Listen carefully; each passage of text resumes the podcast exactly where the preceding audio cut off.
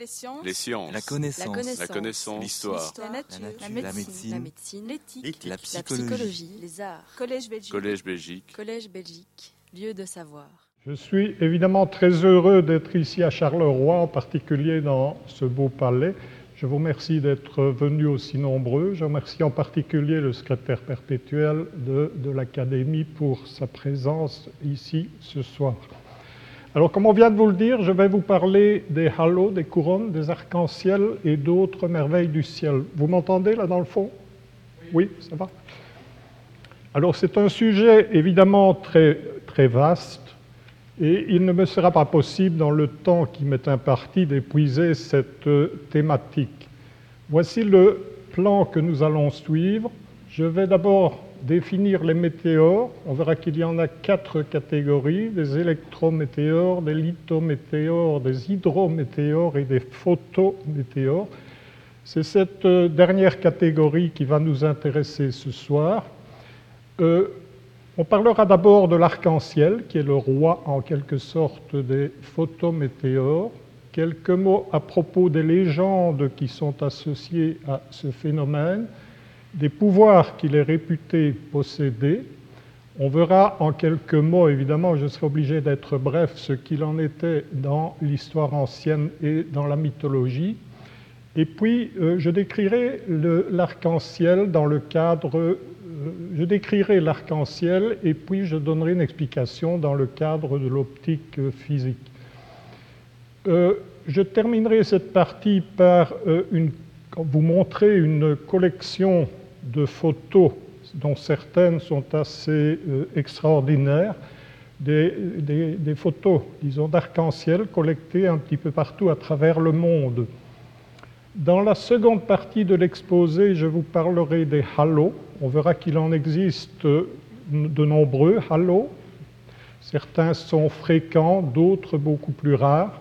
J'en décrirai toute une série. Vous avez la liste ici. Et puis, dans la dernière partie de l'exposé, je vous parlerai des couronnes et des anti-couronnes, qu'on appelle aussi les gloires.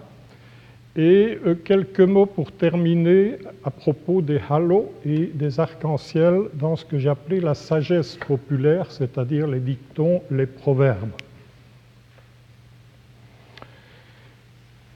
Les météores, si l'on en croit le Larousse, un météore est un phénomène lumineux qui résulte de l'entrée dans l'atmosphère terrestre d'un corps solide venant de l'espace. Un synonyme, c'est une étoile filante. C'est une définition assez restrictive et selon l'Organisation météorologique mondiale, il y a une définition plus générale qui a été proposée et c'est une définition qui inclut la plupart des phénomènes atmosphériques directement perceptibles à l'exclusion des nuages. Dans la première catégorie, on trouve les électrométéores qui sont associés à des manifestations de l'électricité dans l'atmosphère terrestre essentiellement. Euh, il s'agit des aurores polaires, des éclairs, de la foudre, des feux de Saint-Elme. Seconde catégorie, les lithométéores qui résultent de poussière, de projectiles qui traversent l'atmosphère. Parmi euh, les lithométéores, on peut mentionner les étoiles filantes, les météorites, les bolites, la brume sèche, les tempêtes de poussière notamment. Troisième catégorie, les hydrométéores qui sont, qui sont associés aux gouttes d'eau liquides ou solides dans l'atmosphère ou sur le sol. C'est le cas des brumes, des brouillards, de la pluie, de la neige. Et enfin, dernière catégorie qui est celle qui va nous intéresser ce soir, les photométéores. Il s'agit ici de phénomènes optiques dans l'atmosphère qui résultent de modifications de... Pas trop éblouissant, s'il vous plaît. Ah oui, c'est mieux. Qui résultent de modifications de la lumière du Soleil ou de la Lune par des phénomènes optiques la réflexion, la réfraction, la diffraction, les interférences. Alors dans cette catégorie, on retrouve évidemment les halos, les mirages, les gloires, les couronnes, les arcs-en-ciel. C'est de cela dont il va être question ce soir. Les légendes associées à l'arc-en-ciel, d'après Lee et Fraser, deux Américains qui ont publié récemment un ouvrage très remarqué, The Rainbow Bridge, il y a plus de 150 euh, légendes qui sont associées à l'arc-en-ciel. On ne va évidemment pas les décrire toutes euh, aujourd'hui. Euh, je vais en mentionner quelques-unes rapidement. En Islande, en Polynésie, l'arc est considéré comme une arche dans laquelle circulent les dieux. En Nouvelle-Zélande, c'est une échelle post-mortem qui est empruntée par, par les âmes après donc, le décès. Aux Philippines, il en va de même à peu de choses près, sauf que c'est uniquement dans le cas d'une mort violente. Et puis, il y a toute une série de pays qui ont eu très peu de contacts civilisationnels au cours euh, de l'histoire, du temps. Euh, je pense à l'Albanie, à la Roumanie, à l'Australie, à l'Estonie, donc des pays très éloignés les uns des autres. Et dans tous ces pays, on considère l'arc-en-ciel comme un énorme serpent qui vient se désaltérer dans les étangs, les ruisseaux, les rivières, et puis qui recrache cette eau au moment des orages. Et c'est à ce moment-là qu'on l'aperçoit dans le ciel. C'est une légende qui a cours aussi, qui avait cours chez les Indiens qui, habitaient à proximité des chutes du Niagara, puisque commençait à cet endroit on observe quasi en permanence des arcs-en-ciel. Alors vous avez ici des représentations de cet énorme serpent qui porte d'ailleurs plusieurs noms, et il s'agit ici de peintures qui sont dues à des aborigènes d'Australie.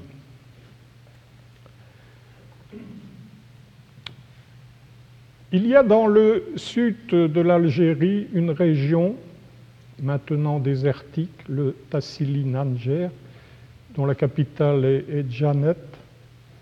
Euh, c'est une région désertique actuellement, mais qui était jadis très verdoyante, qui est constituée par des hauts plateaux culminant à environ 1000 mètres et qui comporte pas mal de cavernes, de grottes qui sont décorées de peintures rupestres. Euh, vous avez un exemple ici, ce sont des peintures qui ont plusieurs millénaires. Vous avez un danseur ici, et si vous regardez entre les jambes de ce danseur, vous voyez ici une représentation euh, très caractéristique d'un arc-en-ciel. C'est sans doute d'ailleurs la représentation pictographique euh, la plus ancienne de ce photométéore. En Babylonie, il était de tradition de répertorier tous les événements majeurs, disons, qui se produisaient dans le ciel, comme les éclipses, les comètes. Et il en, il en allait de même pour les arcs-en-ciel. C'est ainsi qu'on dispose d'un texte qui est daté du 7e siècle avant Jésus-Christ, où on mentionne trois arcs qui ont été observés, trois arcs-en-ciel observés en quelques jours en l'an de grâce 651. Chez ce même peuple et chez les Assyriens aussi, Ishtar était la déesse de la guerre, la déesse du plaisir aussi. Elle est souvent assimilée à Inanna chez les Sumériens et on la représente souvent avec un collier coloré autour du cou. D'après les historiens, il s'agirait d'une représentation de l'arc-en-ciel. Dans la mythologie nordique, l'arc-en-ciel porte le nom de Bifrost. Bifrost est un pont qui rejoint euh, Midgard et Asgard, le royaume terrestre, le royaume céleste.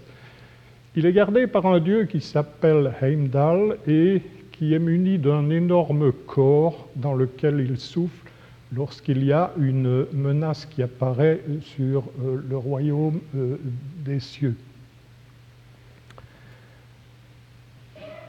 Dans la mythologie grecque, euh, l'arc-en-ciel est assimilé à Iris, la messagère des dieux de l'Olympe. C'est la fille du centaure Thomas et de l'océanide Electra. Elle est aussi la sœur des harpies d'assez triste réputation. Elle est très, très, dévouée aux dieux, en particulier au patron des dieux, à Zeus et à sa femme, Héra. Elle porte les messages aux dieux et elle indique les présages aux hommes. On la représente souvent sous la forme d'une jeune fille qui porte des vêtements très amples et parfois qui, porte sur le dos des ailes ou des petits ailerons ici au pied et qui tient un caducée à la main. Euh, vous avez une autre, ceci c'est une représentation sur un, lait citatique euh, de Tanagra. Euh, une autre représentation ici qui vient d'une fresque florentine du palais Médicis. Et vous voyez la jeune fille qui est ici dans une barque. Et la raison, c'est qu'elle était censée contacter aussi, bien sûr, les dieux marins. Dans la tradition chrétienne, l'arc-en-ciel est mentionné à différentes reprises. On en trouve une trace notamment dans l'Apocalypse, qui est le dernier livre du Nouveau Testament, sous la forme d'une apparition à un personnage nommé Jean, qui se rend sur le chemin de, Patmos, Patmos étant une île de la, mer Égée. Voici une très belle représentation de ce texte euh, une représentation qui est tirée du livre d'heures, Les très riches heures du duc de Berry, un très bel ouvrage qui est conservé au musée Chantilly, au musée Condé de Chantilly, près de Paris. Alors le texte peut-être le plus connu dans la tradition chrétienne est relatif euh, au déluge et provient de l'Ancien Testament, plus précisément de la Genèse, lorsqu'un arc apparaît dans le ciel il apparaît à Noé après le déluge et c'est un signe de réconciliation entre Dieu et les hommes. Voici une très belle représentation ici de ce texte qui, provient, c'est une mosaïque qui provient de la chapelle palatine de Palerme. Pour ceux qui ont été euh, visiter ça en Sicile, c'est vraiment de toute beauté. Une autre représentation ici d'une autre chapelle qui provient de l'église Saint-Sépulcre à Jérusalem. Et puis vous avez ici une peinture qui représente la même scène. On voit nettement l'arc-en-ciel dans le ciel. C'est une peinture de Théodore de Brie. Alors c'est un peu par chauvinisme que j'ai pris ici cette peinture. Théodore de Brie était un peintre d'origine liégeoise et qui a dû se réfugier en Allemagne suite euh, aux persécutions dont étaient, victimes les protestants. Les pouvoirs de l'arc-en-ciel. L'arc-en-ciel est réputé posséder certains pouvoirs. Euh, dans certains pays comme la Chine, la Hongrie, le Mexique, euh, c'est dangereux de montrer ce photométéore avec la main, car vous risquez d'avoir des ulcérations, des problèmes sur la main. Euh, donc ça peut être très dangereux, il faut éviter cela. C'est même dangereux dans certains pays pour les enfants de simplement regarder le phénomène céleste. C'est le cas au Gabon, au Honduras, au Nicaragua. Euh, il y a une tradition populaire en Amérique du Nord et dans beaucoup de pays européens selon laquelle euh, il y a un trésor qui est caché au pied de l'arc. C'est le cas en Souabe où euh, il s'agit d'une écuelle d'or. Dans le canton de Berne, on parle d'un soulier rempli de doublons. En Auvergne, on mentionne là plutôt un panier rempli d'argent. Alors tout le problème, évidemment, c'est d'aller chercher ce trésor.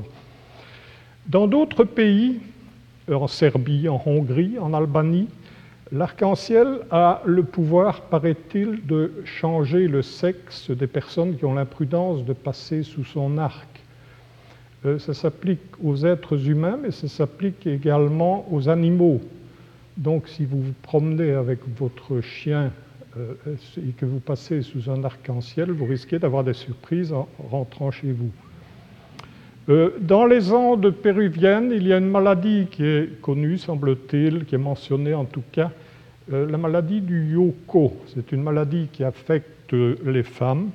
Et si elles ont l'imprudence de marcher dans un ruisseau ou dans un étang avec les, pieds nus quand euh, il y a un arc-en-ciel dans le ciel, elles peuvent avoir le ventre qui commence à gonfler démesurément si on n'applique pas un remède adéquat.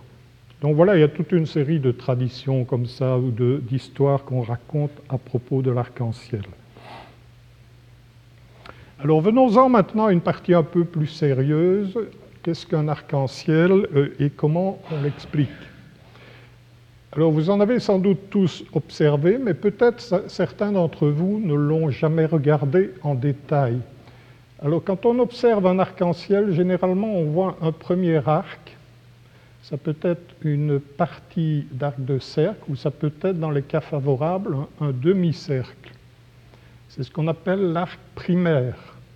Vous avez la distribution des couleurs qui apparaît ici, donc on passe du bleu au rouge en passant par le vert, le jaune, ainsi de suite. À l'extérieur, vous avez un second arc qu'on appelle l'arc secondaire. Cet arc secondaire étant à peu près approximativement deux fois plus large, donc la largeur angulaire est double de l'arc primaire. Et fait important, les couleurs sont inversées dans cet arc secondaire par rapport à l'arc primaire. Entre les deux, vous avez une, zone plus sombre qu'on appelle la bande sombre d'Alexandre, Alexandre qui vécut euh, au IIe, IIIe siècle après Jésus-Christ. Euh, qu'est-ce qu'on peut encore dire? Oui, euh, dans certains cas favorables, on peut observer dans la partie intérieure de l'arc primaire, mais ici vers le haut, ou à l'extérieur de l'arc secondaire, également vers le haut, on peut observer des arcs supplémentaires qu'on appelle des arcs surnuméraires. Vous avez un agrandissement ici euh, dans le, petit carré. On verra tout à l'heure à quoi euh, ces arcs sont dus. Alors l'intensité de l'arc secondaire par rapport à l'arc primaire, c'est approximativement deux fois moins intense, 43% pour être précis. Quelques exemples d'arcs tels qu'on peut les observer. Voilà un arc qui a été photographié au-dessus du stade olympique de, Melbourne. Ici, c'est plus prosaïque, c'est au-dessus du pays de Herf, ici également. Euh, on peut observer évidemment un arc qui est produit aussi, pas uniquement avec de la lumière solaire, voire de la lumière lunaire, mais également avec une source de lumière artificielle. Voilà par exemple un arc qui a été obtenu à l'aide d'un arrosoir. Un arc qui est produit ici par un jet d'eau sur le lac de Genève. Euh, voilà un arc ici qui montre assez clairement les arcs surnuméraires dans la partie supérieure. Et encore une photo ici, un arc qui est produit par des embruns sur euh, des côtes turques. Encore deux, belles, très belles photos. Certains d'entre vous euh, reconnaissent peut-être ces sites. Ici, ce sont les chutes d'Iguazu au Brésil, la frontière entre le Brésil et l'Argentine un endroit très spectaculaire et vous voyez un très bel arc-en-ciel ici dans la partie centrale. Ici, euh, il s'agit des chutes Victoria sur le Zambèze, à la frontière entre la Zambie et le Zimbabwe. Bon, euh, si l'on souhaite expliquer l'arc-en-ciel, il faut évidemment faire référence à toute une série de phénomènes optiques alors peut-être pour certains d'entre vous, la physique est assez loin. Et euh, je me suis permis de faire ici quelques brefs rappels pour décrire ces différents phénomènes optiques qui interviennent lorsqu'on souhaite donner une explication euh, de euh, ce photométéore. Le premier phénomène, c'est la réflexion de la lumière. Alors bon, c'est bien connu, hein, I égale R, l'angle d'incidence égale l'angle de réflexion. Euh, c'est une loi très ancienne puisqu'on l'attribue généralement à Euclide vers 300 avant Jésus-Christ. Dans le cas de l'arc-en-ciel, le phénomène de réflexion intervient dans les gouttes d'eau, ici à l'arrière de la goutte. Vous avez le rayon lumineux qui pénètre dans les gouttes d'eau, on verra le détail tout à l'heure, et il est réfléchi et il émerge ici dans la direction indiquée vers le bas. Donc premier phénomène, réflexion. Deuxième phénomène, la réfraction. La réfraction intervient lorsqu'un rayon lumineux passe d'un milieu moins dense à un milieu plus dense ou réciproquement d'un milieu dense à un milieu moins dense. Et elle est accompagnée d'un changement de direction ici dans la zone de transition. La loi de la réfraction, on la connaît depuis Snell et Descartes. Euh, sinusie sur sinusère égale le rapport des indices de réfraction des deux milieux concernés. Alors en fait, la loi est due au Hollandais Snell, mais Descartes en a eu connaissance, se l'est appropriée et l'a publiée avant Snell. C'est la raison pour laquelle son nom est associé également à cette loi. Dans le cas de l'arc-en-ciel, le phénomène de réfraction intervient lorsque le rayon lumineux pénètre dans les gouttes d'eau. Il change de direction ici à l'entrée euh, ce qui est accompagné d'ailleurs d'une dispersion chromatique. Il est réfléchi à l'arrière et émerge ici en dessous avec de nouveau un changement de direction. Donc le phénomène de réfraction intervient à l'entrée et à l'émergence du rayon lumineux dans la goutte. La diffraction, intervient aussi.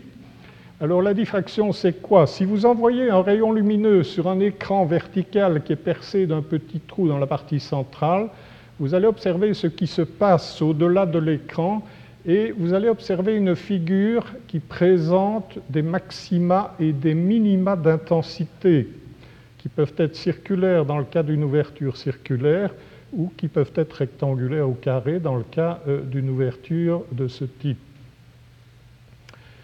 Donc c'est le phénomène de diffraction qui a été étudié pour la première fois par Grimaldi au XVIIe siècle. Dans le cas de l'arc-en-ciel, euh, ce phénomène de diffraction permet d'expliquer ce qu'on appelle l'arc-en-ciel blanc. On en reparlera tout à l'heure. Autre phénomène, la diffusion.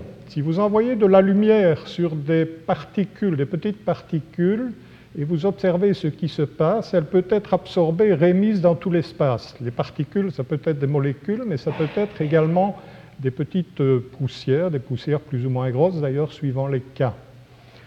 Et deux personnes en particulier ont étudié ce phénomène, c'est l'allemand Gustav Mie et l'anglais Lord Rayleigh. Rayleigh s'est surtout polarisé sur les petites particules, donc diffusion par les petites particules, tandis que Mie s'est intéressé aux particules de dimension euh, plus importante. Par petit, ici, on entend petit par rapport à la longueur d'onde du domaine visible. Dans le cas de l'arc-en-ciel, le phénomène de diffusion permet d'expliquer ce qu'on appelle un arc-en-ciel rouge. On en parlera tout à l'heure aussi, on va y revenir là-dessus. Euh, autre phénomène, les interférences. Si vous envoyez de la lumière sur une lame à face parallèle mince, les trajets optiques qui sont pour les rayons réfléchis ici ou dans la partie inférieure vont être différents. Qui dit différence de marche dit automatiquement phénomène d'interférence et des franges d'interférence avec des minima et des maxima de visibilité. On sait cela depuis les travaux d'Augustin Fresnel en particulier et de Thomas Young au XVIIIe, XIXe siècle. Dans le cas de l'arc-en-ciel, le phénomène d'interférence intervient pour expliquer les arcs surnuméraires. Et enfin, le dernier euh, phénomène que je voulais rappeler ici, dernier phénomène optique, c'est la dispersion chromatique. Si vous envoyez de la lumière blanche polychromatique sur un prisme, elle est dispersée et à l'émergence, on voit apparaître les différentes couleurs. C'est l'effet bien connu de la dispersion par le prisme. Ceci a été étudié en détail par euh, Newton. Alors, le phénomène de dispersion chromatique intervient dans le cas de la réfraction, dans le cas de la diffraction et dans le cas des interférences. Ici, euh, on l'observe, comme je l'ai dit tout à l'heure, à l'entrée de la goutte et également ici à l'émergence. Donc voilà pour euh, les rappels que je voulais faire. Et à partir de là, on peut maintenant donner une explication euh, du photométéore, de l'arc-en-ciel. Pour observer un arc-en-ciel, il faut évidemment la présence de lumière. Ça peut être la lumière solaire, lunaire ou une source de laboratoire. Il faut des gouttes d'eau. Ça peut être un nuage de pluie, ça peut être des cascades. On a vu des photos, des embruns, des jets d'eau pulvérisation, etc. Il est important de savoir que l'arc-en-ciel que vous observez est différent de l'arc-en-ciel que va observer votre voisin qui est situé à 50 à 100 mètres de vous. Donc c'est un phénomène en quelque sorte qui vous est personnel, qui vous est propre. Euh, sous nos latitudes, on n'observe pas d'arc-en-ciel si euh, l'élévation du Soleil est supérieure à 42 degrés. Autrement dit, en été, vous n'avez aucune chance d'observer un arc-en-ciel aux environs de midi. Vous l'observerez en début de journée ou en fin d'après-midi. C'est un peu différent en hiver puisque l'élévation du Soleil est moindre. Donc on l'observe à ce moment-là pendant une plus grande partie de la journée. Si l'arc-en-ciel est vu en projection sur le sol, on parle d'un arc en terre. S'il est vu en projection sur la mer, on parlera d'un arc en mer. Dans certains cas, on peut voir, je vous en montrerai des photos tout à l'heure, des photos assez exceptionnelles, on peut voir un cercle complet. On, parlera dans ce cas-là d'un cercle en ciel. Alors on l'a vu tout à l'heure, il y a la bande sombre d'Alexandre, parfois la présence d'arcs euh, surnuméraires. Et euh, il faut savoir qu'en ce qui concerne les arcs d'ordre supérieur, donc il y a l'arc primaire, secondaire, mais il y a aussi les arcs d'ordre supérieur, tertiaire, quaternaire, quinaire, euh, oui. Et euh, on, peut aller, on peut aller très haut d'ailleurs. Au laboratoire, on est allé jusqu'à 20. Donc les arcs d'ordre supérieur sont observables, du moins dans la nature, jusqu'au numéro 5 mais ils sont très difficiles à observer, ils sont très très faibles. Je vous montrerai des photos tout à l'heure. Alors d'un point de vue du détail des trajets optiques, vous avez les rayons lumineux qui sont issus du Soleil, qui arrivent ici. Euh, il y a des gouttes d'eau, une distribution de gouttes d'eau. Les rayons sont réfractés, réfléchis, réfractés et retransmis en direction de l'œil de l'observateur. Et le lieu des points qui sont vus sous un angle ici d'approximativement 42 degrés pour l'arc primaire ou 51 degrés dans le cas de l'arc secondaire constitue ce qu'on appelle l'arc-en-ciel à proprement parler. Le point central ici du phénomène, c'est ce qu'on appelle le point antisolaire. Donc voilà une description d'un arc si l'on regarde plus en détail à l'intérieur des gouttes d'eau, qu'est-ce qui va se passer? Le rayon lumineux arrive sur la goutte, est réfracté, réfléchit ici à l'arrière, réfracté une seconde fois et émerge en direction de l'œil de l'observateur. L'angle, c'est 138 degrés ou le supplémentaire 42 degrés que j'ai mentionné il y a un instant. Ça, c'est pour l'arc primaire, P égale 1. Pour l'arc secondaire, le second arc là, qui apparaît généralement euh, deux fois plus faible que l'arc primaire, vous avez le rayon lumineux qui pénètre par le bas de la goutte d'eau, qui est réfracté, réfléchi une première fois ici à l'arrière, on parle d'un phénomène de réflexion totale, réfléchi une seconde fois, redirigé vers la face avant et réfracté une seconde fois. Donc voilà pour l'arc d'ordre 2. Pour l'arc d'ordre 3, vous avez une réflexion, deux réflexions, trois réflexions à l'arrière de la goutte d'eau. Et pour les arcs d'ordre supérieur, vous pouvez avoir quatre, cinq, six réflexions. Alors voici quelques valeurs numériques, je ne sais pas, peut-être vous ne savez pas les lire en détail là, dans le fond en tout cas, peut-être au premier rang, j'espère, oui. Euh, voilà quelques valeurs numériques. On a donné ici les valeurs des longueurs d'onde. Pour le domaine visible, vous avez 4000 angström ici pour le violet et 8000 angström pour le rouge. Ou, oh, si vous préférez les nanomètres, 400 nanomètres et 800 nanomètres. On voit que l'indice de réfraction pour les gouttes d'eau, c'est environ 1,33.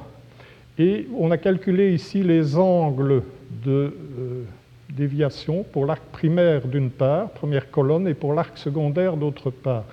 On voit que ici c'est aux environs de 42 degrés, mais ça varie évidemment avec la couleur, et ici aux environs de 51 degrés. Oula, qu'est-ce qui se passe?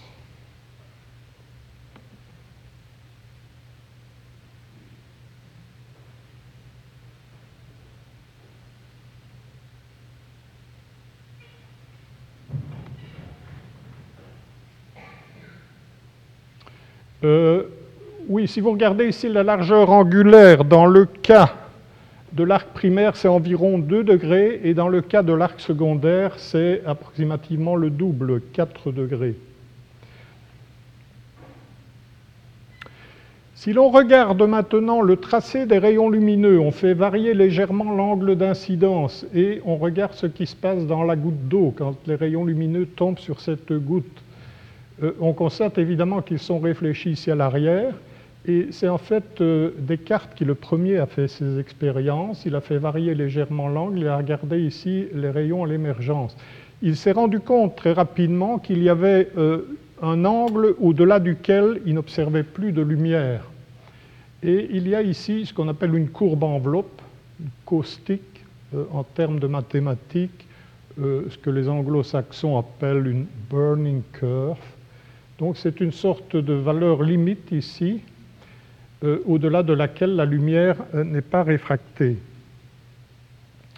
Alors, comme il y a évidemment beaucoup de rayons lumineux qui tombent ici sur la goutte, il va y avoir une forte concentration de lumière au voisinage de cette caustique et l'intensité va être renforcée. C'est ça qu'on appelle le rayon de Descartes ou le rayon de l'arc-en-ciel.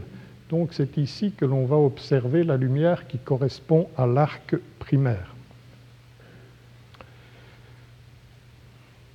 Alors, qu'en est-il des arcs d'ordre supérieur? Comme je vous l'ai euh, dit tout à l'heure, on a observé en laboratoire des arcs jusqu'à l'ordre 20. C'est assez incroyable, mais oui, des rayons lumineux qui sont réfléchis 20 fois à l'intérieur de chaque goutte d'eau. Donc, c'est des expériences quand même très délicates à mener, mais qui ont été réalisées. J'ai repris ici un petit tableau avec les 11 premiers ordres. Euh, les angles de déviation qui correspond au rouge d'une part, au bleu d'autre part, et la largeur angulaire. Alors vous voyez dans ces deux colonnes que les angles de déviation varient très fortement d'un ordre à l'autre, d'une part, que la largeur angulaire, elle augmente assez rapidement lorsque l'ordre augmente, l'ordre est indiqué ici dans la première colonne, et j'aurais pu ajouter une colonne avec les intensités. On aurait remarqué que l'intensité diminue rapidement, elle, lorsque l'ordre augmente. Alors, on peut regretter évidemment que l'intensité diminue rapidement parce que, en pratique, comme on l'a vu tout à l'heure sur les photos, on observe surtout euh, les premiers et second ordres. Vous avez l'observateur ici, la lumière qui vient du Soleil dans le dos de l'observateur, et en regardant dans le ciel devant lui, il observe l'arc d'ordre 1, l'arc primaire et l'arc secondaire. Alors pour observer l'arc tertiaire et l'arc quaternaire, euh, il doit pivoter de 180 degrés et regarder en direction du soleil. C'est la raison pour laquelle les gens ne regardent jamais là et euh, sont éblouis en partie par le soleil, ne pensent pas à se retourner, donc n'ont aucune chance d'observer l'arc tertiaire et quaternaire. Cependant, dans certaines conditions favorables, ils peuvent être observés. Donc je vous incite fortement, lorsque vous garderez un arc-en-ciel, à essayer de les trouver. Euh, il ne faut pas vous décourager trop vite, hein, parce que c'est très faible. Alors par contre, si vous, voulez observer l'arc quinaire d'ordre 5, vous devez regarder de nouveau dans la direction de l'arc 1 et 2, de l'ordre 1 et 2, et vous avez peut-être une faible chance d'observer l'arc d'ordre 5 puisqu'il apparaît entre ces deux arcs. Alors les autres, malheureusement, sont beaucoup trop faibles et on peut le regretter parce qu'on aurait vraiment un spectacle féerique dans le ciel si on pouvait les observer tous en même temps. Hein. Ce serait sans doute très beau. Alors venons-y à ces arcs, venons à ces arcs d'ordre supérieur. Voilà pour l'arc tertiaire, voilà l'observation de l'arc tertiaire. Vous allez me dire, vous ne voyez rien du tout. Ben, euh, oui, oui et non. En fait, la, photo a été reproduite à partir d'une publication scientifique, etc. Donc euh, la visibilité n'est pas très bonne, effectivement. Mais si l'on utilise un procédé d'intensification d'image, on voit apparaître ici effectivement un arc. Il apparaît ici également. Donc c'est l'arc tertiaire le Soleil n'est pas loin, hein, puisqu'il faut regarder en direction du Soleil pour avoir une chance de l'observer. Et la première observation qui a été euh, publiée dans la littérature scientifique est relativement récente, hein, elle date de 2011. Euh, en ce qui concerne, l'arc quaternaire, la publication où on l'a euh, photographié, disons, pour la première fois, remonte à la même année, en fait, en 2011. Alors ici, c'est un peu plus visible. Voici la photo brute, et là, on distingue quand même l'arc quaternaire. En tout cas, moi d'ici, je le vois. Je ne sais pas si vous le voyez d'où vous êtes. Et en utilisant un procédé d'intensification d'image, on voit effectivement apparaître cet arc. L'arc quinaire, je vous ai dit que c'est euh, le dernier, disons, qu'on a observé dans la nature. Alors, l'arc quinaire, il est ici, entre l'arc primaire et entre l'arc secondaire. Quand vous regardez là, vous ne voyez rien. Si on fait euh, des calculs en déduisant les différentes composantes qui correspondent aux différentes couleurs, et qu'on utilise aussi ce procédé d'intensification d'image, on voit apparaître ici une teinte euh, légèrement verdâtre entre les deux arcs. Eh bien, c'est en cela, c'est ça, c'est l'arc quinaire. C'est une observation très récente. Hein. On l'a observé pour la première fois il n'y a pas longtemps, en 2015, donc il n'y a même pas deux ans. Donc voilà pour les arcs d'ordre supérieur. Les suivants, vous voyez d'après ça qu'on n'a aucune chance évidemment de les observer. Alors je vous ai promis tout à l'heure une collection de photos d'arc-en-ciel de, je trouve, de très belle qualité qui ont été obtenues à travers le monde. Euh, en pratique, souvent, on observe qu'une fraction d'arc dans certains cas favorables, on peut observer un demi-cercle, voire un double demi-cercle. C'est une photo qui a été prise en Alaska. On voit d'ailleurs ici les arcs surnuméraires dans la partie supérieure. Voilà une autre photo aussi très belle euh, qui vient du, du Minnesota aux États-Unis. Voici des arcs-en-ciel blancs, je vous en ai parlé tout à l'heure. Euh, une très belle photo obtenue à partir d'un brise-glace soviétique. Vous avez ici aux, environs du pôle Nord un arc-en-ciel dit blanc, ce que les Anglais appellent cloud bow ou fog bow, et ici au-dessus d'une route du Montana euh, aux États-Unis. Alors comment est-ce qu'on explique cet arc-en-ciel blanc? Eh bien, il faut faire appel au phénomène de euh, diffraction. Euh, cet arc n'est observable que si les gouttes sont suffisamment petites. Alors toutes ces petites gouttes vont jouer le rôle d'une petite euh, ouverture dans l'écran dont je vous parlais tout à l'heure avec le phénomène de diffraction. Euh, on va observer pour chaque couleur des franges qui correspondent, donc des franges qui correspondent au jaune, au rouge, au bleu. Mais comme les gouttes sont petites, c'est impératif pour observer ce phénomène. Il y aura un phénomène de superposition de ces franges. Et pour l'observateur, il n'arrivera plus à les distinguer et il va observer ce qu'on appelle un blanc d'ordre supérieur. Autrement dit, il verra quelque chose de ce type-là, une teinte blanchâtre, donc c'est ce qu'on appelle un arc-en-ciel blanc. Alors d'autres photos des arcs-en-ciel rouges dans ce cas-ci, euh, qui sont euh, obtenues, ces photos, aux, environs, enfin à proximité du coucher ou du lever du soleil. Euh, je n'ai pas indiqué ici les endroits où les photos ont été obtenues, ça n'a pas tellement d'importance d'ailleurs.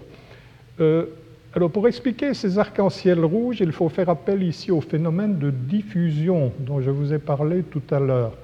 Quand le soleil est bas sur l'horizon, soit au coucher ou au lever, les couches atmosphériques traversées par euh, les rayons lumineux sont plus épaisses. Autrement dit, il y aura davantage de la diffusion par les particules et surtout les molécules euh, d'air. D'après une loi qui est établie par Lord Rayleigh, la diffusion est en 1 sur lambda 4, lambda étant la longueur d'onde. Autrement dit, la radiation bleue est beaucoup plus euh, diffusée que la radiation rouge. Il y a un facteur 10 approximativement entre les deux. Donc la lumière qui vient du Soleil va être diffusée essentiellement dans les radiations bleues. Ce qui parviendra à l'observateur, c'est ce qui reste, c'est-à-dire la radiation rouge-rougeâtre.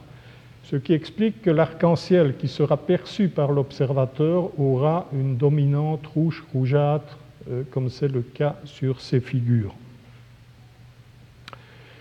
Alors voici, euh, je vous ai promis tout à l'heure un cercle en ciel. En voici un. C'est une photo assez euh, exceptionnelle parce que vous, vous doutez bien que ce n'est pas facile à obtenir. C'était obtenu ici par un parachutiste. Euh, on verra encore une plus belle dans un instant, qui était une photo qui a été obtenue par la NASA. Alors, euh, je vous ai dit aussi que dans certains cas, on peut observer la projection d'un arc sur le sol. On parle d'un arc en terre. Vous avez un bel exemple ici, dans un site prestigieux que peut-être certains d'entre vous euh, reconnaissent. C'est le Machu Picchu, au Pérou. Alors, voici en partie du moins un arc en mer. Ça a été photographié à partir d'un hélicoptère de la NASA.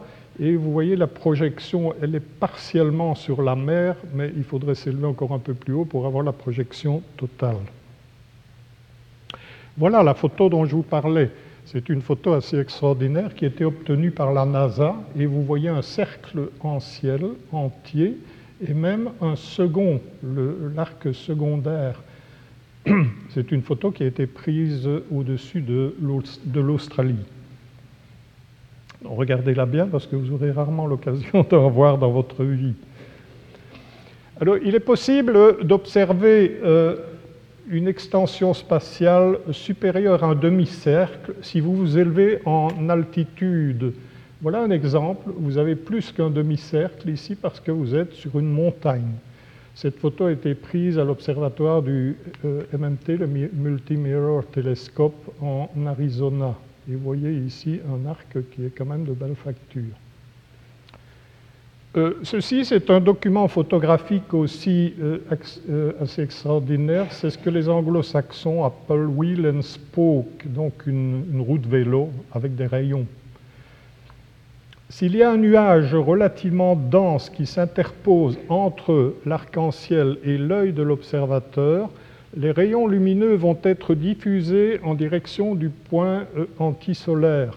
Et pour l'observateur, par un effet de perspective, il va observer quelque chose qui ressemble à des rayons d'une roue de, de vélo. Et dans certains cas, on peut même observer un mouvement si le nuage se déplace de manière adéquate donner l'impression que la roue est en train de tourner. Voilà un autre, exemple de ce phénomène très spectaculaire photographié au-dessus du Bryce Canyon euh, aux États-Unis. C'est vraiment une, une, très belle photo aussi. Euh, on peut observer des arcs-en-ciel avec de la lumière solaire, mais on peut en observer également avec de la lumière lunaire. Euh, Aristote, dans ses écrits, 3e, 4e siècle avant Jésus-Christ, en parlait déjà. Il disait d'ailleurs que c'était effectivement beaucoup plus rare, il parlait d'une observation tous les 50 ans, si ma mémoire est bonne. Mais euh, effectivement, je ne sais pas si vous le distinguez euh, d'où vous êtes, il y a effectivement des photos qui existent avec des arcs-en-ciel lunaires. Alors, c'est difficile à observer pour euh, deux raisons au moins. La première, c'est que l'intensité de la lumière lunaire est beaucoup plus faible que l'intensité de la lumière solaire. Ça, c'est le premier problème. L'autre problème, c'est que euh, l'œil humain est très mal adapté, ou n'est pas du tout adapté d'ailleurs, à la perception des couleurs la nuit. La vision scotopique nocturne diffère de la vision photopique diurne par le fait que dans un cas, dans l'autre, ce sont les bâtonnets ou les cônes qui interviennent de façon prédominante. Et euh, la nuit, vous aurez des difficultés pour percevoir les couleurs, ça on s'en rend bien compte. Autrement dit, pour avoir une photo, un document de ce type-ci, il faut utiliser obligatoirement une, une caméra, un appareil photographique avec un temps de pause très long. Alors voici encore euh, des documents, je trouve, euh, photographiques de toute beauté. J'en parle à l'aise puisque ce n'est pas moi qui les ai obtenus. Euh, ici, c'est un arc, un arc-en-ciel réfléchi dans un lac en Alaska. La même chose ici en Namibie. Vous voyez l'arc-en-ciel primaire et le phénomène ici réfléchi dans l'eau du lac. Ici, vous avez deux morceaux d'arc, l'arc primaire et puis un second arc qu'on appelle un arc par réflexion. Attention, ce n'est pas l'arc secondaire, parce que euh, si vous regardez la distribution des couleurs, elle est la même dans cet arc que dans le premier ici. Donc ce n'est pas un arc secondaire, c'est un arc vu par réflexion. Euh, Ici, euh, des photos vraiment euh, exceptionnelles. C'est des photos qu'on a peut-être l'occasion une fois dans sa vie de euh, réaliser. ici, dans cette photo, par exemple, qui provient de Norvège, qui a été obtenu un document photographique qui date de 2004, vous voyez au moins six arcs différents. Vous avez un arc primaire, avec même des arcs surnuméraires, un arc secondaire, un arc primaire réfléchi, un arc secondaire réfléchi, un arc vu par réflexion et un arc vu par réflexion réfléchi. Donc vous avez la même chose ici, euh, si vous regardez bien, ça, ça provient d'Écosse. Vous avez aussi toute une série d'arcs, euh, un document vraiment euh, assez exceptionnel. Alors, comment est-ce qu'on explique tous ces arcs? Eh bien, il faut regarder le trajet des rayons lumineux.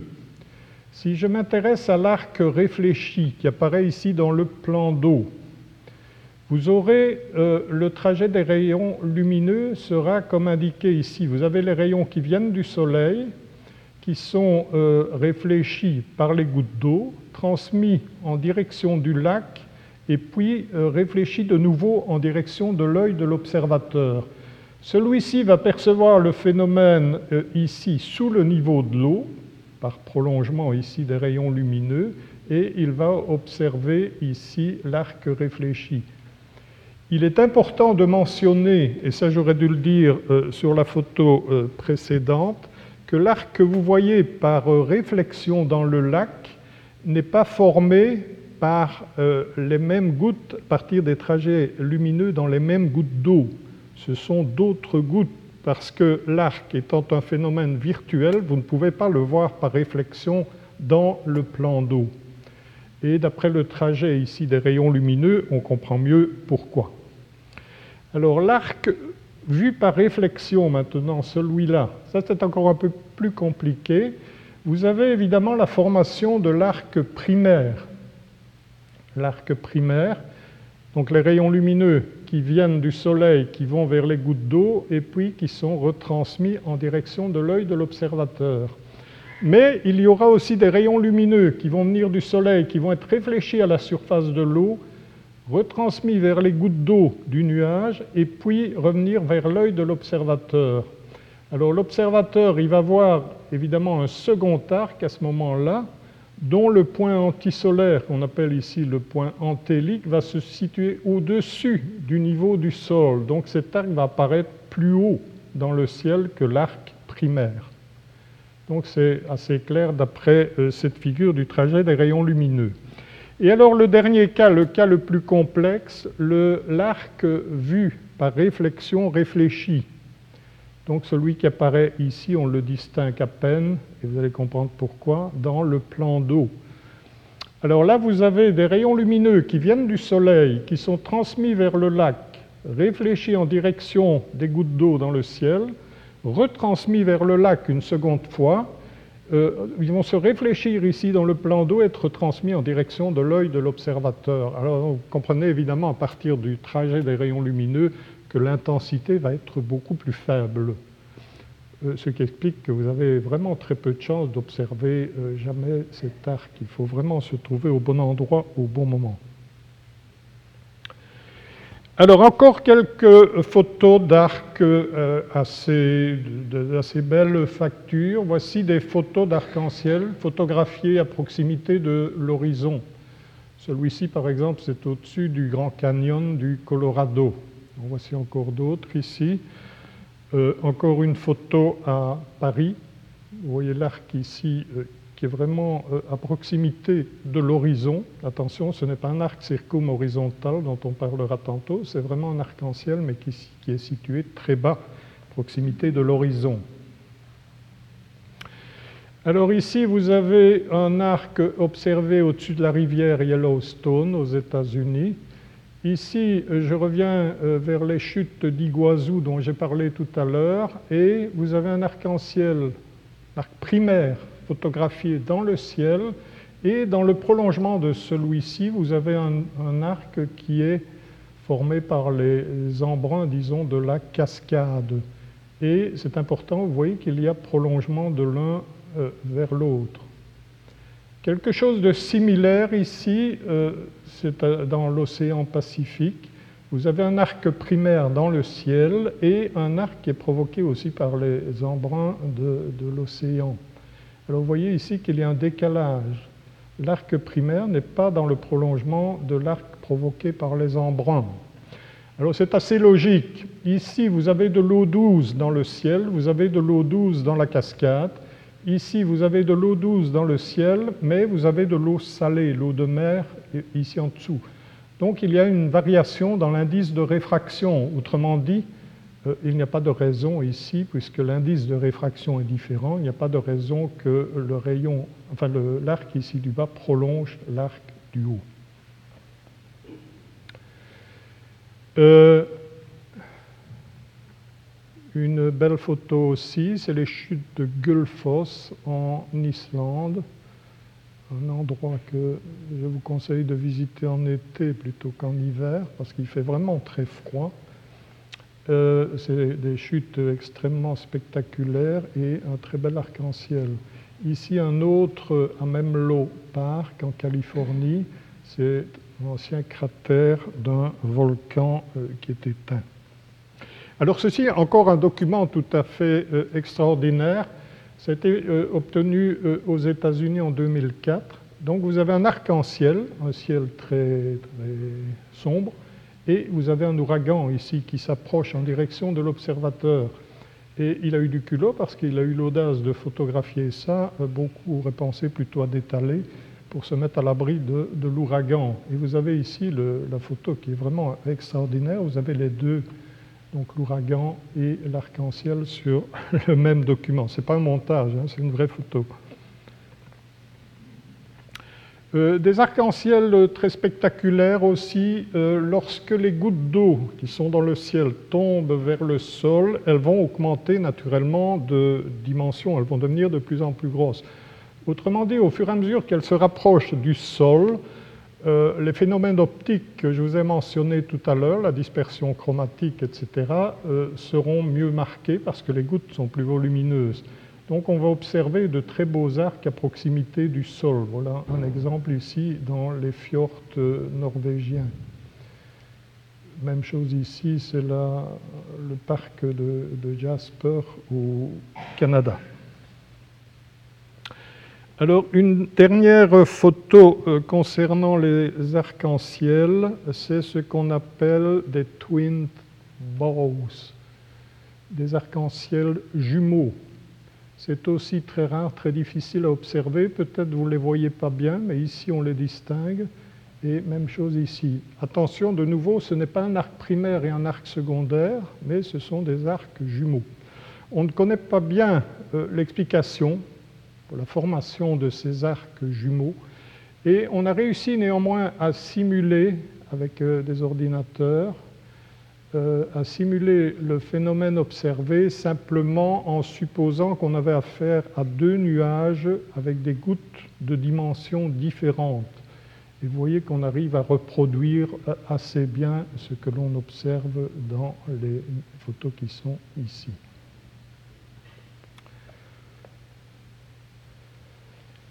Alors, je ne sais pas quelles sont les traditions ici. Euh, On continue, on n'arrête pas, on ne fait pas d'interruption. Mais ils vont peut-être mourir, non? Bien, alors nous allons continuer.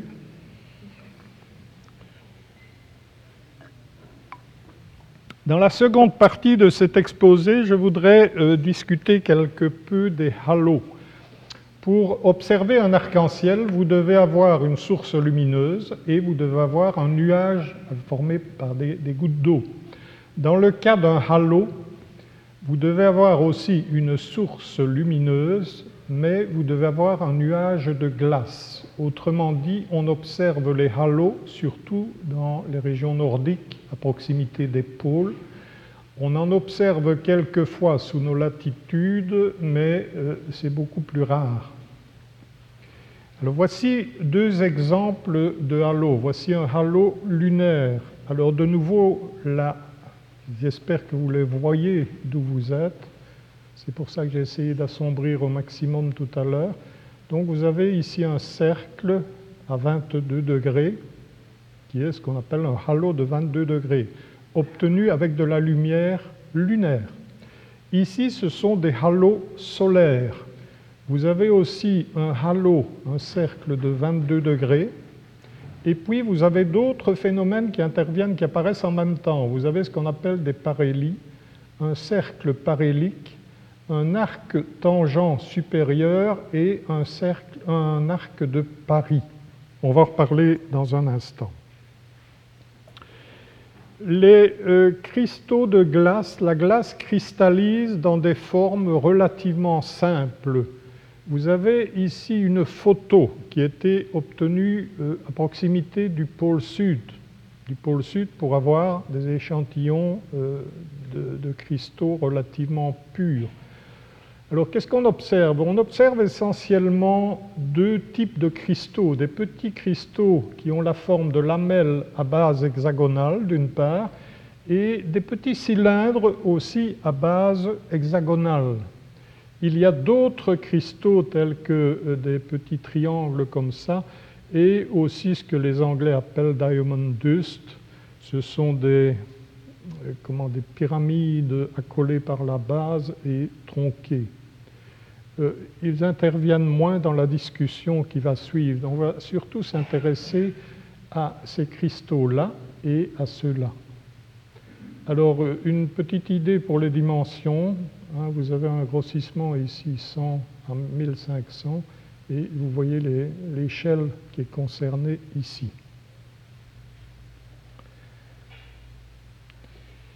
Les halos sont dus à des phénomènes de réflexion et de réfraction par les petits cristaux de glace. Si je me polarise sur les petites lamelles à base hexagonale, il y a trois angles en fait qui, qui, vont intervenir, qui sont concernés. Il y a un angle de 60 degrés, obtenu comme vous le voyez là, un angle de 90 degrés entre la face horizontale et la face verticale, et puis un angle de 120 degrés. La dispersion chromatique n'intervient, n'apparaît que pour les angles de 60 et 90 degrés.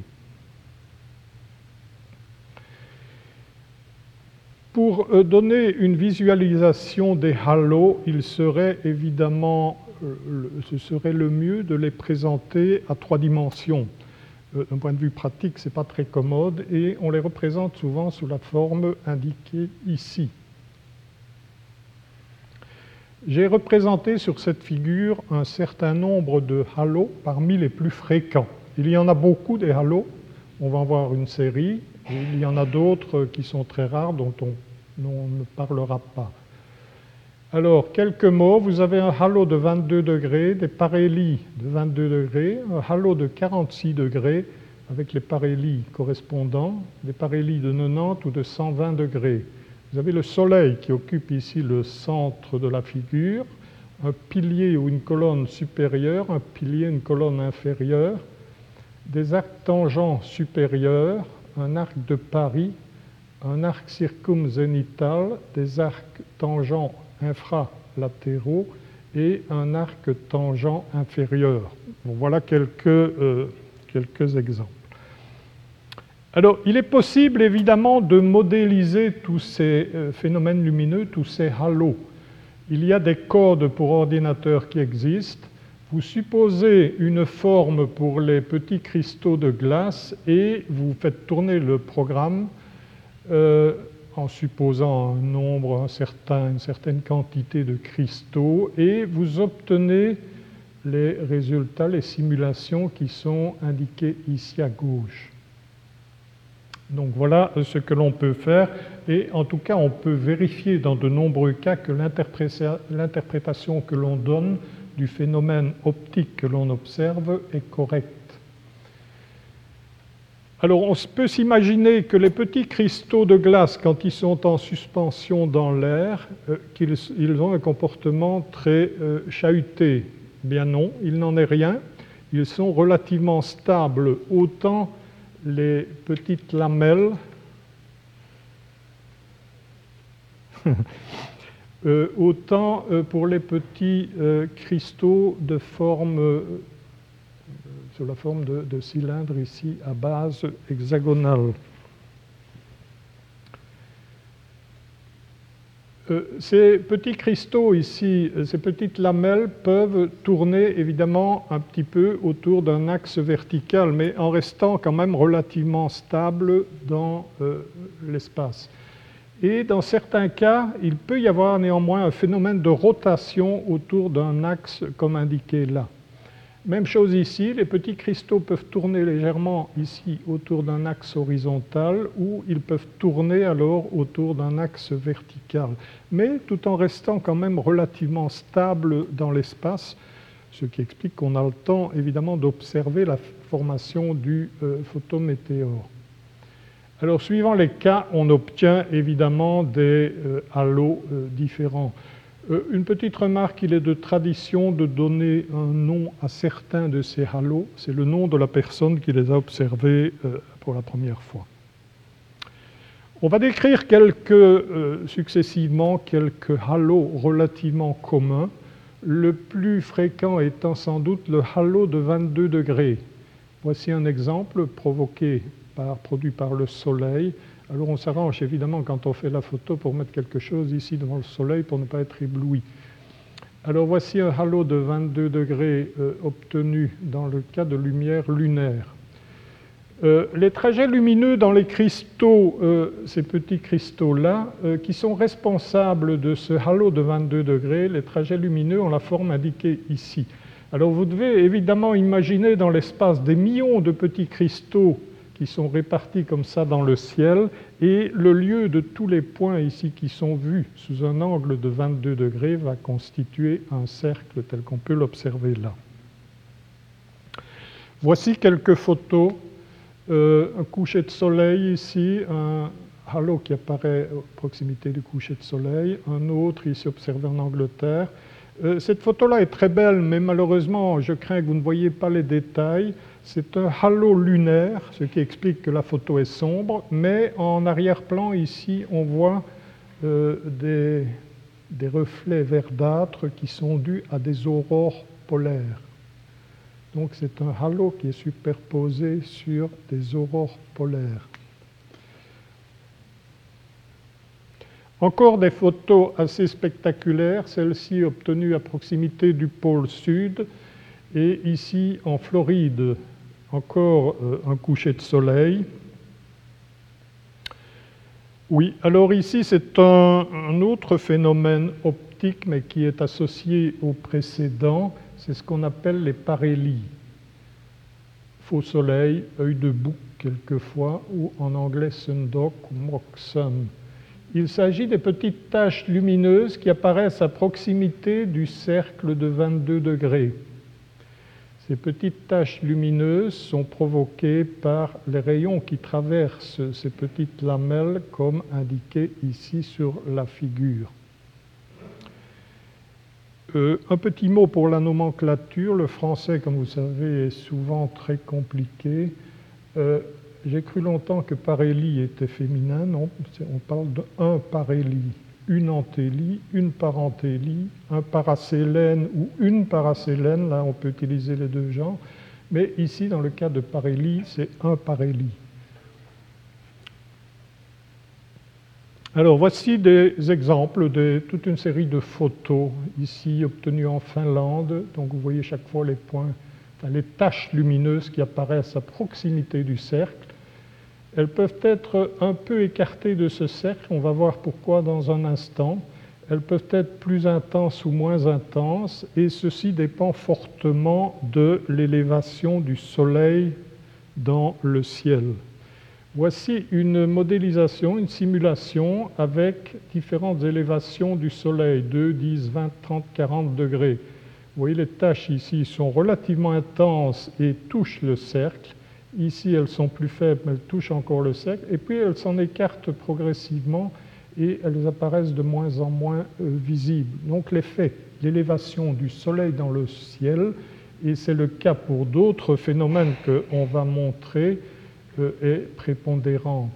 Voilà encore des photos avec chaque fois indiqué euh, l'élévation qui correspond et on retrouve bien le cas qui correspond euh, à la simulation. Donc ici vous avez des photos et là vous avez des simulations. Une très belle photo, il s'agit justement de paracélènes, donc des parélies obtenus avec de la lumière lunaire dans ce cas-ci. Donc on voit ici les taches qui apparaissent nettement et on observe ici en dessous ce qu'on appelle un pilier inférieur. On va en parler dans une minute. Dans certains cas, et vous en avez déjà vu sur les photos précédentes, on peut observer au-dessus du cercle de 22 degrés ce qu'on appelle un arc tangent. L'arc peut être tangent supérieur ou tangent inférieur. Voilà un arc supérieur, voilà un arc inférieur. Ceci, ce sont des modélisations et ça, ce sont des photos. Alors, l'explication, les trajets lumineux bleu, rouge respectivement, pour expliquer l'arc supérieur ou l'arc inférieur. Voilà un arc inférieur photographié euh, en Alaska il y a aussi un pilier inférieur et voici la simulation et vous voyez qu'on arrive à reproduire relativement bien ce que l'on observe. Vous avez ici sous les yeux une photo composée qui a été obtenue à partir d'une série de photos de différentes parties, disons, du ciel. On les a regroupées et vous voyez qu'il manque d'ailleurs ici une partie. Et on a obtenu cette photo euh, composée telle que vous l'avez sous les yeux. Alors quand on regarde bien, le Soleil est ici dans la partie centrale. On voit euh, le cercle de 22 degrés. Il y a ici une tache euh, qui correspond plus ou moins à l'arc tangent supérieur. Ici, il y a ce qu'on appelle un cercle parélique. Et euh, si vous regardez ici à l'extérieur, vous avez un deuxième, je ne dirais pas un cercle, mais c'est un cercle déformé qui correspond à ce qu'on appelle un arc circonscrit. Euh, voilà les simulations avec différentes élévations du Soleil, 35 degrés, 50 degrés et 80 degrés. Vous voyez que cette photo-là est plus ou moins reproduite ici par euh, la simulation avec le Soleil à 50 degrés ce qui indique que cette photo-là a été obtenue avec le Soleil qui était approximativement à cette altitude. La, valeur n'est pas indiquée là, mais on peut en déduire qu'elle est proche de ce chiffre. Une autre très belle photo d'un arc circonscrit qui apparaît ici, et voici la simulation euh, correspondante.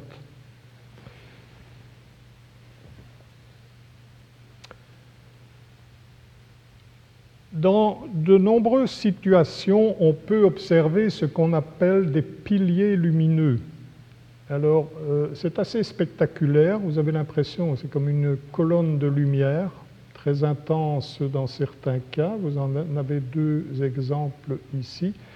Et euh, ces colonnes ou ces piliers lumineux sont obtenus à partir de réflexions de la lumière solaire sur les faces supérieures ou inférieures des petites lamelles.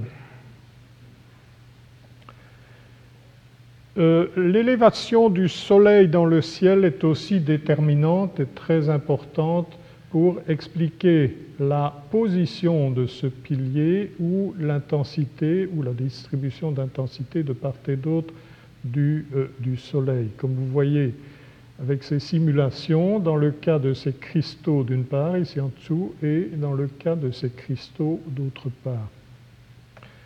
Quelques photos, des photos aussi que je trouve personnellement assez belles un coucher de soleil dans le Wisconsin aux États-Unis, un pilier inférieur vu euh, d'avion, l'État de Washington en 2005, et ici une photo prise en France.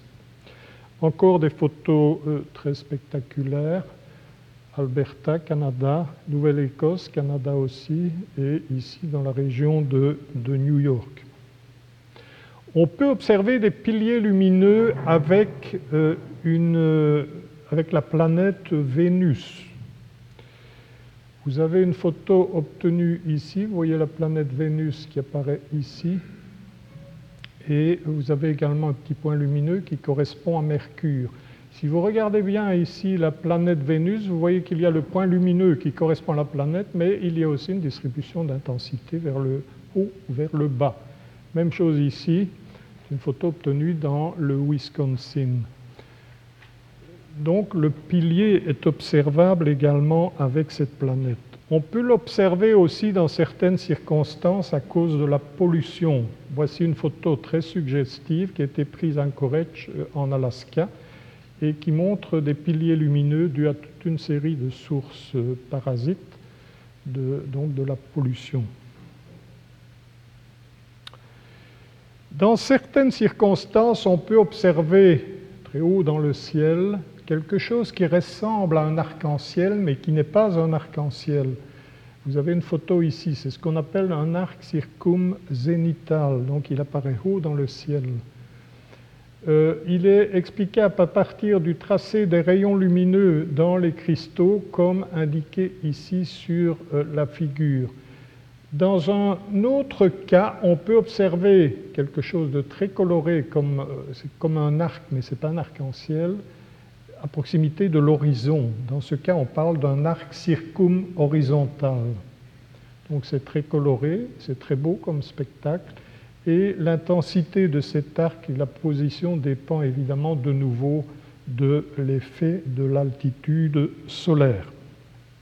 Voici quelques exemples dans le Yorkshire, désert d'Atacama au Chili ou ici à proximité du Rockefeller Center aux États-Unis. Si on ne fait pas attention, on pourrait effectivement confondre ça avec un arc-en-ciel. Voici un exemple d'arc circum, euh, horizontal. Donc c'est la même chose, mais c'est plus à proximité du zénith, c'est à proximité de l'horizon. Ceci, c'est une photo prise au Canada. Alors ceci, ce n'est ni l'un ni l'autre. C'est ce qu'on appelle un nuage iridescent. C'est un phénomène de diffraction qui est provoqué. Donc, ce que vous voyez, les couleurs, ce sont ici des franges de diffraction qui sont provoquées par un nuage mince. Il faut que le nuage soit mince pour observer les couleurs assez marquées. Si le nuage est plus épais, on les distingue encore, mais elles s'estompent très rapidement.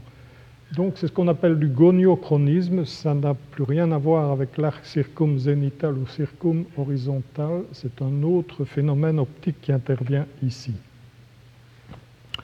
Le cercle parélique, dans certains cas, on peut observer, euh, vous avez une photo ici et vous avez une simulation, on peut observer un cercle qui passe à travers le Soleil. Vous avez le halo dont je vous ai parlé tout à l'heure de 22 degrés et ceci c'est un autre cercle. Voilà la simulation, on retrouve bien euh, ce que l'on observe là. Et voici une photographie au-dessus de la mer Morte en Israël. Vous avez le cercle de 22 degrés qui apparaît coloré et puis vous avez le cercle parélique. Alors à quoi est-ce qu'il est dû ce cercle parélique? Il est dû à un phénomène de réflexion externe sur les petites lamelles, sur une face euh, externe, ou un phénomène de réflexion interne qui peut être simple, double, triple, etc. Ce qui explique qu'il y a évidemment une répartition euh, de lumière euh, sur tout un cercle. Alors voici des photos, une photo prise à proximité du pôle sud, vous avez le cercle de 22 degrés et vous avez le cercle parélique qui passe ici à travers le Soleil. De nouveau, même chose ici avec un cercle parélique. Encore deux ou trois euh, très belles photos. Il faut, je crois que j'accélère, sinon je vais me faire réprimander à la sortie. Alors voilà un cercle coloré, le, halo de 22 degrés, un cercle parélique, en tout cas une partie du cercle. Même chose, un cercle parélique et une partie du halo de 22 degrés. Une très belle photo en forme de croix. Vous avez ici des piliers lumineux le Soleil dans la partie centrale, un arc tangent supérieur, des parélies et un cercle parélique. Alors quand on regarde l'ensemble, on a l'impression d'une croix. Le halo de 46 degrés, le halo de 46 degrés, euh, c'est un peu le même phénomène que celui de 22 degrés, sauf qu'il est plus rare et moins intense. Euh, il apparaît ici à l'extérieur forcément du précédent. Voici la simulation qui correspond. Même chose ici. Euh, disons, on arrive ici à la limite de visibilité de ces, phénomènes.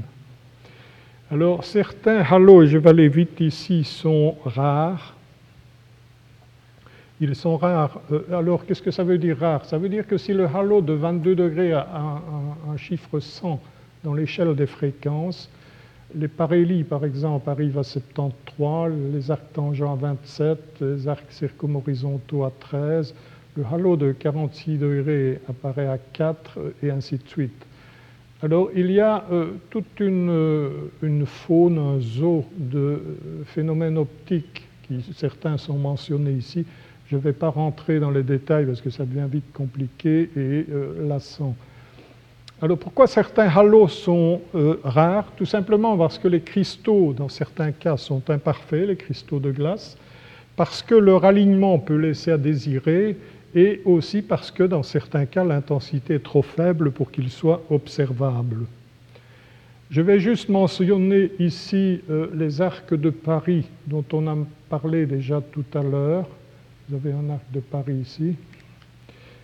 Euh, qui dépendent aussi fortement, évidemment, quant à la forme et l'intensité de l'élévation du Soleil. Et puis un dernier, c'est l'arc de Molainen. L'arc de Molainen qui apparaît entre l'arc ici tangent au halo de 22 degrés et le Soleil. Vous avez le cercle parélique et les parélies. L'arc de Molainen est ici intermédiaire. On ne connaît pas bien l'explication de cet arc. Euh, on l'a simulé avec des cristaux euh, en forme de prisme avec un angle ici au sommet de 34 degrés et on arrive à reproduire assez bien euh, les observations. Voilà, je termine là en ce qui concerne les, les halos. Je ne sais pas si j'ai le temps parce que je suppose que vous souhaitez poser l'une ou l'autre question. Euh, on me demande de terminer à moins quart, donc il me reste un quart d'heure. Je vais peut-être passer. Non, je vais vous parler quand même des couronnes et je passerai les anticouronnes. Alors, les couronnes, c'est un autre phénomène optique qui est dû à de la diffraction par des gouttes d'eau. Des gouttes d'eau qui peuvent être d'origine diverse ou la diffraction qui peut être provoquée par des, particules, par exemple des pollens. Euh, les couronnes apparaissent sous la forme de ce qu'on appelle une auréole blanchâtre et puis un certain nombre de cercles colorés autour, un petit nombre, deux ou trois généralement. Euh, le diamètre des cercles dépend des dimensions des gouttes Néanmoins, ces cercles ont une faible ouverture, quelques degrés, et euh, si les gouttes ne sont pas euh, approximativement identiques, c'est-à-dire si la distribution n'est pas homogène, vous n'observerez plus les couleurs, mais vous allez observer un cercle blanchâtre. Alors voici un exemple de couronne, couronne solaire ici, vous voyez les cercles colorés et l'auréole dans la partie centrale. Euh, L'homogénéité des gouttes est très importante. On a fait ici une simulation avec d'une part des gouttes d'une seule dimension. On a fait un mélange avec 10% de gouttes d'une autre dimension. Vous voyez que les franges sont beaucoup moins visibles. Et en utilisant un mélange à 20%, et euh, les franges disparaissent, les cercles colorés disparaissent quasiment. La dimension des gouttelettes est fondamentale ici aussi. C'est avec les plus petites gouttelettes que l'on observe les plus beaux anneaux. Au fur et à mesure que la dimension des gouttelettes augmente, les, cercles colorés deviennent de moins en moins visibles. Quelques exemples de couronnes. Une couronne solaire, une couronne solaire mais autour du soleil couchant avec la teinte rouge dominante. Euh, une très belle couronne au-dessus du Golden Gate Bridge de San Francisco. Ici, ça a été photographié en montagne des couronnes lunaires, parce que la Lune peut donner lieu aussi à de très beaux euh, exemples de couronnes. La Lune, elle est représentée ici par le petit cercle noir et on la voit ici en blanc. Hein. C'est uniquement la partie centrale de cette distribution d'intensité. Voilà des couronnes provoquées par des lampes de rue, euh, une couleur verte, verdâtre dominante parce que euh, la lumière utilisée avait cette teinte dominante. Ici, une couronne, disons, telle qu'on peut les observer généralement, et on a fait des tests ici avec des lettres, euh, des, sources colorées en rouge, pour mettre en évidence, disons, d'une autre façon les cercles, et même chose ici en bleu. Alors ce sont des couronnes provoquées ici par de la poudre de lycopode, des fleurs qui ont euh, cette forme-là. Et voici d'ailleurs deux exemples de couronnes dues à des pollens, des pollens qui sont en suspension dans l'atmosphère terrestre. Et voici une photo prise au Canada, en Ontario, et une autre ici en Finlande. Dans les deux cas, le phénomène est dû à des pollens. L'anneau de Bishop, c'est un cas particulier des couronnes mais on a ici, on ne voit plus les cercles euh, colorés, mais on a une teinte bleue, bleutée, blanchâtre. Et euh, ici, les responsables, ce sont des petites poussières d'origine volcanique qui sont en suspension dans le ciel. On parle d'anneau de Bishop parce que ce phénomène a été observé pour la première fois par le révérend Bishop de Honolulu lors de l'éruption du Krakatoa en 1883. Ceci, c'est une photo obtenue en, euh, mai 2010, à l'époque où il y avait l'éruption de ce fameux volcan islandais qui a tellement fait parler de lui. Hein.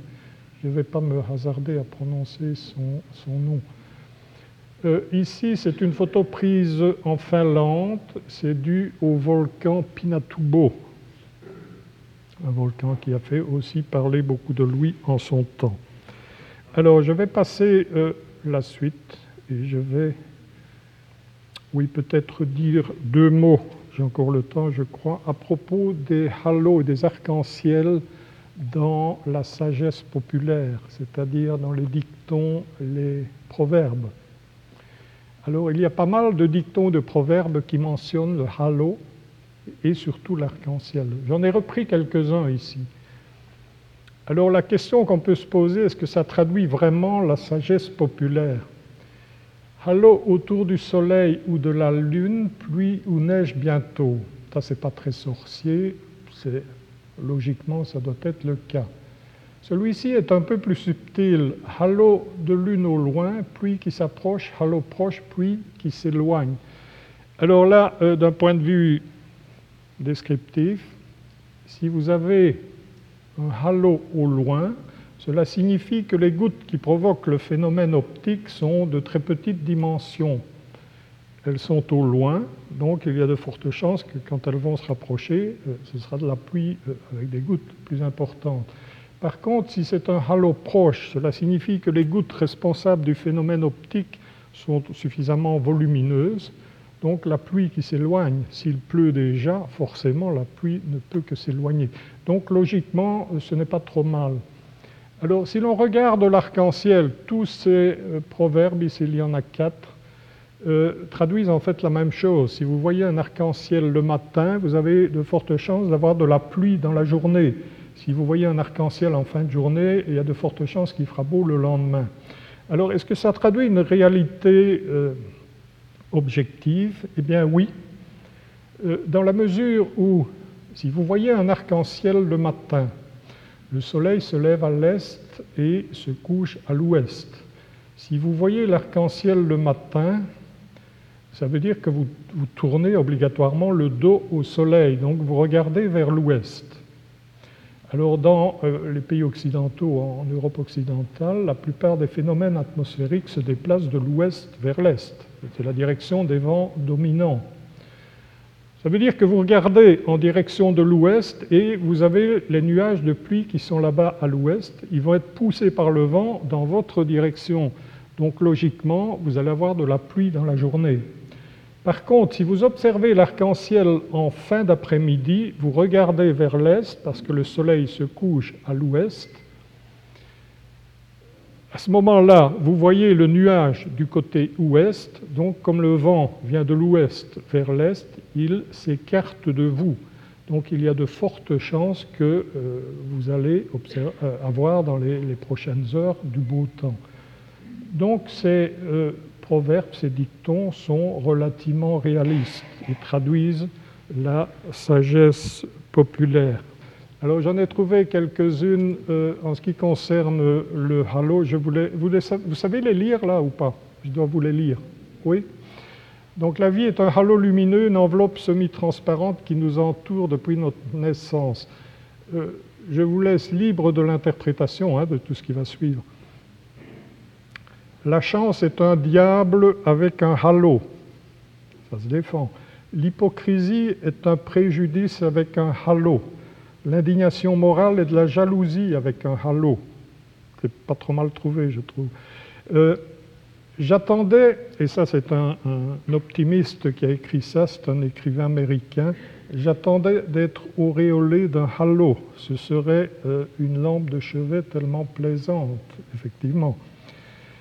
Le halo de la Lune, et ça c'est de Patrick Sébastien que vous connaissez bien, c'est quand E.T. téléphone à la maison. Euh, effectivement, vu la rareté du phénomène, euh, c'est assez joli comme, comme expression. Alors, en ce qui concerne l'arc-en-ciel, lorsque j'étais petit, a dit un acteur italien, j'étais tellement pauvre que même l'arc-en-ciel, je le voyais en noir et blanc. Si un arc-en-ciel dure plus d'un quart d'heure, on ne le regarde plus. Autrement dit, on se lasse vite de la beauté. C'est Goethe qui a dit ça. Tu ne trouveras jamais d'arc-en-ciel si tu regardes toujours en bas. C'est plein de philosophie, ça. C'est de Charlie Chaplin. Selon un proverbe allemand, désolé mesdames, j'y suis pour rien, trois choses sont fugitives l'écho, l'arc-en-ciel et la beauté des femmes. Enfin, une tradition allemande qui remonte au Moyen Âge assure qu'il n'y aura aucun arc-en-ciel pendant les 40 années précédant la fin du monde. Voir un arc-en-ciel est donc plutôt rassurant. Je vous remercie pour votre attention.